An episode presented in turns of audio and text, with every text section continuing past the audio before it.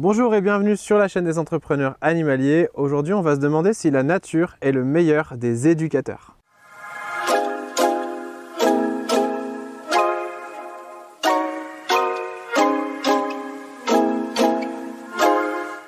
Je vous présente Socket, mon petit chiot qui est en train de faire plein de bêtises. Si vous avez envie de lui faire plaisir, abonnez-vous à la chaîne s'il vous plaît et likez cette vidéo. Le 25 juin, il y a une journée que j'aime bien qui s'appelle Amener votre chien au travail. Alors moi, c'est un peu l'inverse puisque c'est moi qui travaille à la maison et donc je suis avec mon chien toute la journée. Mais c'est une pratique qu'on essaye de faire chez les entrepreneurs animaliers, notamment Karine que vous avez déjà vu en vidéo et qui vient régulièrement avec sa chienne Nina euh, dans les bureaux. Alors pour que ça marche, il y a quelques règles de bonne conduite. Il faut être sûr que les animaux s'entendent. Donc on va faire d'abord des présentations euh, peut-être en dehors du cadre de travail pour être sûr que tout Il y a des entreprises comme Royal Canin qui font ça très très bien. Elles permettent à leurs salariés de venir avec leurs animaux. Alors il y a un système de rotation pour que tout le monde ne vienne pas avec tous les animaux. Parce qu'imaginez si quelqu'un vient avec ses chiens, avec ses chats et avec son perroquet euh, tous les jours. Voilà, donc il faut une certaine, organisation. Ce qu'il faut, c'est aussi s'assurer que tous les collaborateurs sont d'accord avec ce système. Parce que si quelqu'un a peur des chiens, mais il a le droit d'avoir peur des chiens, il a le droit de ne pas avoir envie de travailler au contact des animaux tous les jours. Donc il faut être sûr que c'est dans la culture d'entreprise et que tout le monde est d'accord. Donc si vous avez euh, coché toutes ces cases, eh bien essayez de parler à votre patron et si c'est vous le patron, euh, essayez de mettre en place ça au moins une fois. Donc euh, une fois dans l'année, venez au travail avec vos animaux. Dans le sujet du jour, on va s'intéresser à la relation entre le monde vivant, c'est-à-dire la nature, et le métier d'éducateur, donc l'éducation. Alors, avant de commencer, parce que j'ai prévu de vous parler de deux auteurs et de deux approches différentes, je vais commencer par vous faire une petite distinction entre la pédagogie et l'éducation, parce que parfois on peut les confondre un petit peu. Euh, tout simplement, la pédagogie, on va être sur le champ de la raison et de la vérité, c'est-à-dire c'est une accumulation des savoirs, alors que euh, l'éducation, on va être dans le champ de l'éthique, le champ des valeurs et le champ du droit. Donc on va être sur une question plutôt tournée vers le comportement, vers l'attitude de l'être humain et donc sa place dans le monde. Et vous voyez bien que la notion de connaissance n'a pas vraiment son intérêt dans l'éducation. Euh, pour ça, je vais vous donner deux exemples. Le premier, c'est la question de l'éducation à l'environnement. C'est même un métier qui existe, qui est assez documenté. Euh, éducation à l'environnement, eh bien, ça n'est pas une accumulation des savoirs. L'objectif de l'éducateur, ça ne va pas être de vous euh, former, de vous apprendre des éléments de botanique, des éléments liés euh, au, monde animal, sur euh, comment reconnaître toutes les espèces d'animaux, etc. L'objectif de l'éducation à l'environnement, ça va être de faciliter un apprentissage du comportement et un comportement qui doit être adapté par rapport au respect de l'environnement, par rapport à la nature, par rapport au monde vivant. Et ça, ça, change tout parce qu'on remplace la question de l'objet. Du coup, le sujet va être l'humain. Euh, le sujet d'apprentissage, c'est l'humain qui apprend quelque chose il va apprendre quelque chose vis-à-vis de l'environnement. Donc l'environnement devient un objet. Et donc ça n'a rien à voir avec des cours fondamentaux sur euh, des cours de théorie, etc. si on change un petit peu d'univers et qu'on va du côté de l'éducation par la nature, vous avez certainement déjà entendu ce terme euh, éduquer par ou à travers la nature, on va un petit peu changer le, paradigme, vous allez voir. L'objet va devenir l'humain. Donc on a dit tout à l'heure que le sujet c'était l'humain, donc on, s'adresse à un humain, mais toujours dans le but d'apprendre quelque chose vis-à-vis de la nature. Là, on va éduquer un humain pour l'humain lui-même. Et du coup, on se demande que fait la nature, où est-ce qu'elle est dans, cette histoire? Eh bien, la nature, le monde vivant, devient finalement un outil, devient un intermédiaire, devient un prétexte, euh, devient un moyen d'atteindre l'apprentissage voulu. Donc on va se concentrer sur des notions d'apprentissage, de la place que l'humain peut avoir dans le monde, du respect vis-à-vis des autres euh, êtres vivants, de, euh, son comportement vis à -vis des autres et de son attitude. Et c'est sur ce sujet-là que je vais me focaliser aujourd'hui. Alors pour parler de cette éducation par la nature, à travers l'environnement, euh, j'ai choisi deux auteurs ou deux praticiens plutôt qui ont écrit deux ouvrages pour vous donner quelques exemples et que vous puissiez voir concrètement comment ça peut se manifester tout ça. Alors le premier, j'ai pris les livres avec moi, euh, c'est euh, donc la pratique de Victoria Sull, on vous mettra les liens en description dans, la vidéo, qui a écrit un livre sur la médiation animale. Alors le titre est un peu trompeur parce qu'en fait le sujet euh, c'est en sous-titre, c'est la zoopédagogie maïoticienne. Alors c'est un, grand terme que vous comprenez peut-être pas forcément, mais je vais essayer de, vous l'expliquer en, quelques mots euh, assez simples. Victoria Sul, c'est une éducatrice. C'est quelqu'un qui euh, travaille dans un centre éducatif fermé pour des mineurs qui sont sous main de justice, donc qui ont euh, bien commis des délits, qui, ou qui ont euh, quasiment commis des délits, ou voilà, qui sont déjà passés par, euh, par la prison et qui, sont, qui ont besoin d'une réadaptation sociale, par exemple. Et Victoria Sul va s'intéresser à ces, à, ces, jeunes pour les aider à se réinsérer et à trouver un sens à leur existence, tout simplement. Et pour ça, elle va utiliser ce qu'elle appelle la zoopédagogie maïoticienne, c'est-à-dire l'observation des populations animales, l'observation des sociétés animales, pour ensuite aller faire des parallèles avec les sociétés humaines. Et ça, je trouve que son livre, il est absolument passionnant, je vous recommande vraiment de le lire. Euh, et on découvre vraiment toute une méthodologie qui lui permet de permettre aux, bah, aux jeunes de se projeter dans un autre mode de vie que la délinquance, que euh, euh, la drogue, etc. Alors, elle va utiliser les sociétés animales pour faire émerger chez les jeunes des parallèles dans la place qu'ils vont avoir dans la société et elle va utiliser plusieurs animaux. Donc, le premier exemple, c'est les sociétés de loups. Alors, elle ne va pas utiliser des loups, elle va utiliser des chiens, euh, des chiens loups qui vont se rapprocher donc des, des races de loups.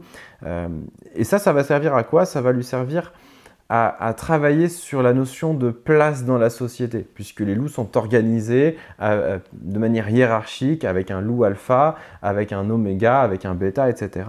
Et elle va pouvoir utiliser ça pour aider les jeunes à se projeter, à comprendre que, euh, bah, par exemple, le, fait de vouloir toujours être le mâle alpha, c'était pas forcément la bonne chose pour tout le monde. Parce que être un mâle alpha, ça nécessite d'être exemplaire, d'avoir des responsabilités, d'assumer ses responsabilités, de protéger son groupe alors que certains jeunes vont euh, penser que être le mal alpha, ça veut dire euh, bah, devenir Escobar, avoir un certain nombre de, euh, avoir du pouvoir, écraser les gens, alors que pas du tout. Si on observe les sociétés de, loups, on comprend que le mal alpha, il a surtout une très très grosse responsabilité et voilà qui pèse sur ses épaules. on va aussi comprendre que le loup oméga, qui est souvent plutôt réputé pour être le soumis, le dernier, euh, dans, un langage un peu plus euh, courant d'être le loser, eh bien, ce n'est pas forcément ça dans une société, il va être plutôt un médiateur, il va être plutôt celui qui permet à des sociétés de s'équilibrer, de rester, voilà, d'éviter des conflits par exemple, et donc on a besoin d'oméga dans, dans, nos sociétés. Et certains vont pouvoir s'identifier à cet oméga, non pas comme étant euh, le paria, euh, le dernier de la liste, mais comme celui qui va apaiser une société. Donc ça, ça aide beaucoup les jeunes. Euh, Victoria Sul va aussi utiliser les rats domestiques comme étant un miroir des sociétés humaines. Et alors ça, je trouve ça absolument fascinant. le rat est une symbolique géniale parce que c'est un animal qui est détesté par beaucoup de personnes, qui est en plus est souvent dans les laboratoires, donc qui est un animal qui est en cage, emprisonné. Et ça, ça fait beaucoup écho chez les jeunes qui sont passés euh, par la prison. Donc ça, ça a aussi tout un intérêt euh, pédagogique et éducatif euh, pour pouvoir comprendre tout ça. le rat, c'est aussi un moyen, en fait, on se rend compte que quand un jeune connaît un peu plus le rat, connaît le mode de vie, connaît un peu plus par l'observation les rats, il va en avoir moins peur. Et ça, ça fait aussi écho euh, eh bien, au, racisme, aux couleurs de peau, aux religions, euh, qui dit voilà, si plus on connaît quelqu'un, plus on s'intéresse à lui, ben, moins on en a peur et moins on va avoir de préjugés sur, euh, sur, cette, bah, sur cet individu. Donc ça, ça fait aussi partie des évolutions et donc purement de l'éducation. Euh, dernier exemple, et je m'arrêterai sur, euh, ça, euh, c'est l'exemple des sociétés de fourmis.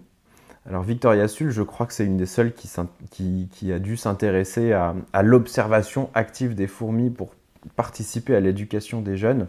Les fourmis, ce sont des sociétés qui sont très soudées, qui sont dures, qui sont organisées, presque militaires, et ce sont aussi des sociétés qui sont adaptatives. C'est une espèce qui existe depuis quasiment euh, toujours, depuis que le, monde vivant existe, et donc on voit bien qu'elle a réussi à s'adapter aux évolutions du monde. Et ça encore, ça fait écho au niveau de l'éducation de nos jeunes.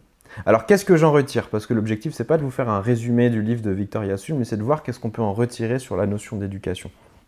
Moi, j'en retire que l'observation des sociétés animales, euh, ça n'a pas pour but d'accumuler des connaissances. Je suis quasiment sûr que euh, les jeunes qui en ressortent n'ont pas une connaissance éthologique de la société des fourmis, euh, ne sont pas capables de reconnaître diverses races de fourmis, et c'est pas du tout ça l'intérêt d'une telle, telle méthode éducative. Le but, ça va être d'en tirer des apprentissages qui sont réutilisables dans le monde humain. Quelle est ma place? Qu'est-ce, que, euh, qu'est-ce qui va se passer si je me comporte de telle et telle manière? Euh, avec les sociétés de loups, par exemple, on le, voit très bien. Si je me comporte mal, je vais me faire recadrer. Euh, si je me comporte bien, ça va bien se passer. quel rôle est-ce que je veux jouer dans ma propre société? Donc vraiment, l'étude des sociétés animales, ça va permettre ça, de pouvoir se projeter et de s'identifier à un animal, à un rôle en particulier. Alors on change un peu d'univers et je vais vous parler euh, d'un autre euh, éducateur, mais en fait qui est aussi un pédagogue, donc euh, la transition est un petit peu plus difficile, mais vous allez voir, on va parler surtout d'éducation. Donc c'est monsieur Frédéric Plénard qui a sorti un premier livre qui s'appelle L'enfant et la nature. je vous lis un peu le sous-titre. Et si le lien à la nature était le secret d'une éducation au bonheur? Donc on est bien dans une question d'éducation. Euh, Frédéric Plénard a également été à l'initiative d'une expérience euh, qui s'appelle Le grand secret du lien et vous pouvez voir le film de cette expérience. Alors on le trouve sur le site internet Le grand secret du lien et il y a quelques projections qui sont organisées parfois un petit peu en France. le principe de l'expérience, ça a été de plonger des groupes d'enfants, d'enfants et d'adolescents dans des expériences au cœur de la nature. Donc ils ont choisi plusieurs biotopes, c'est-à-dire la forêt, euh, l'océan, euh, des, univers de nature en ville et puis aussi la montagne. Et on a plongé des enfants dans des expériences de vie, dans des expériences sensorielles, des expériences euh, de communauté, mais vraiment en plein cœur de la nature. Alors je vous donne quelques exemples des expériences qui ont été menées euh, dans, cette expérience du grand secret du lien. Il y a par exemple des, euh, sessions de plongée, des grandes randonnées, euh, des campements en pleine forêt, des, voilà, des phases de découverte, de recherche, des jeux libres. Voilà, intéressez-vous aux jeux libres, vous verrez, c'est quelque chose d'absolument passionnant. Euh, des, moments un peu plus sportifs comme de la voile et puis des moments d'ennui, euh, d'ennui provoqué, donc de, rien faire. Euh, vu de l'extérieur, on pourrait, ou certains vont croire que le but c'est de donner à ses enfants un certain nombre de connaissances. D'ailleurs, j'ai été assez marqué quand j'ai vu les témoignages des personnes qui, qui sortaient de cette expérience, la première chose qu'on leur demandait, c'est euh, ah bah tu dois euh, maintenant tu dois être capable de reconnaître toutes les races, toutes les, toutes les essences d'arbres, tu dois savoir distinguer euh, tous les oiseaux dans la forêt, etc. Et, et, à chaque fois, les enfants qui avaient compris le pourquoi de l'expérience répondaient bah peut-être, mais, mais pas forcément, et c'était pas ça le but de l'expérience. L'apprentissage, il est ailleurs. Et l'apprentissage, eh bien, c'est la connexion, le lien avec la nature. Et d'ailleurs, dans le livre et dans l'expérience, parce que ça a été mené par une petite étude de scientifiques, ils l'avouent eux-mêmes, l'expérience n'était pas forcément centrée sur l'enfant et sur son apprentissage, mais sur la manière dont on pouvait créer cette connexion entre l'humain et la nature. Euh, je vous lis une petite citation qu'on trouve dans le livre de, Frédéric Plénard. C'est une citation d'un des enfants qui a bénéficié de, cette expérience. Il s'appelle Ludovic. Il dit d'habitude, on fait des jeux, on apprend à reconnaître les animaux et les plantes, on va vite. Là, on a eu le temps de ne rien faire. C'était génial. J'ai pu entendre le chant des oiseaux, regarder les formes des arbres, sentir les odeurs. Entendre, regarder, sentir on n'est pas dans une accumulation de connaissances. On est dans une expérience sensorielle, on est dans une activité expérientielle. Et l'ennui est peut-être une des méthodes les meilleures pour pouvoir provoquer ça. Et on voit bien que on, est dans quelque chose qui qui n'est pas dans la pédagogie. Et si c'est pas dans la pédagogie, c'est peut-être dans l'éducation et on va le voir un petit peu après. Ce qui fait qu'il y a une phase d'éducation, c'est pas juste le fait de plonger des enfants dans la nature et de les laisser euh, rien faire, c'est tout l'encadrement humain qui va y avoir autour de ça.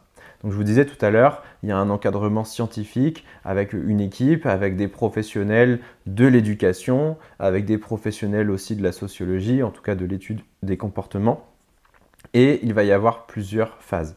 Donc la première chose, c'est l'encadrement pendant la phase d'expérience. et puis la deuxième phase, ça va être une phase d'ancrage et de verbalisation. Euh, la phase d'ancrage et de verbalisation, je ne peux pas la, décrire euh, en quelques secondes, donc il faudrait que vous lisiez le livre pour comprendre. Mais en gros, pour faire très très simple, euh, à, la fin de chaque expérience, il y avait une sorte de création d'un cercle dans lequel les enfants pouvaient partager ce qu'ils ont vécu, ce qu'ils ont ressenti.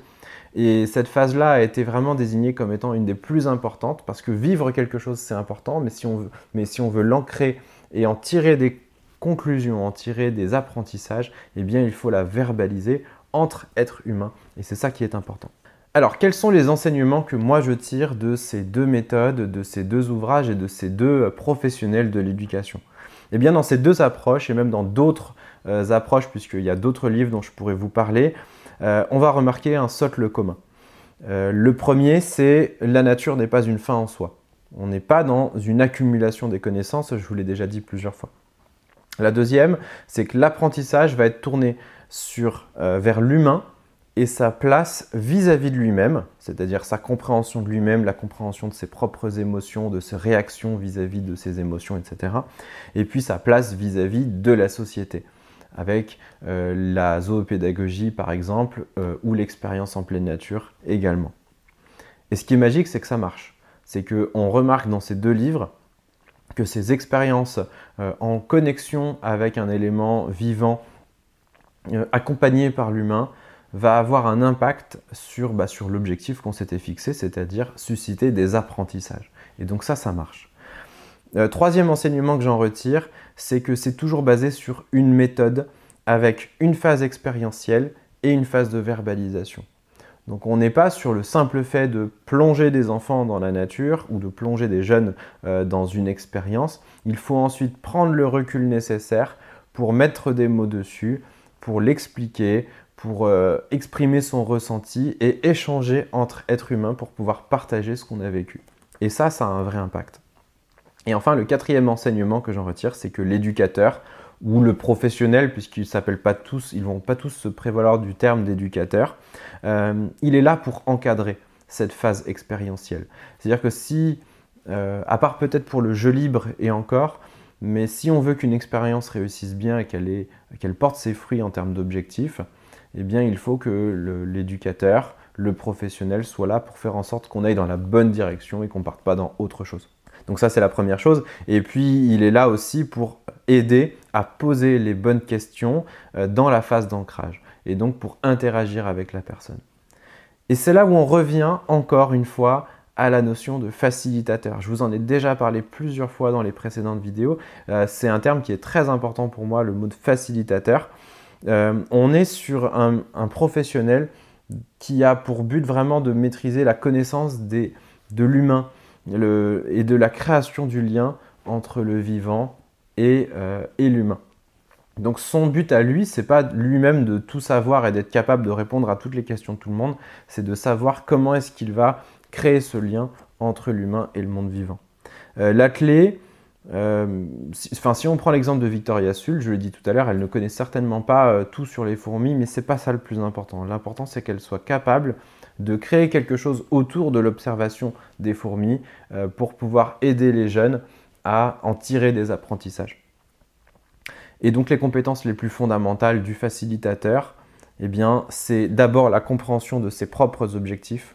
Qu'est-ce que je cherche à atteindre en tant qu'éducateur? Qu'est-ce que je cherche à atteindre en tant que facilitateur? Euh, D'avoir des méthodes, des méthodes d'animation, des méthodes d'écoute, des méthodes d'observation, de bienveillance et d'empathie. L'empathie étant vraiment une des compétences les plus fondamentales dans ces métiers-là. Euh, et ça, ça m'amène à une dernière chose, c'est que le facilitateur, s'il veut être capable de pouvoir s'adresser à ses publics, il faut aussi qu'il maîtrise sa propre connaissance de lui-même, ses compétences humaines à lui, son propre savoir-être et euh, euh, bah, toutes ses, propres valeurs, tout simplement.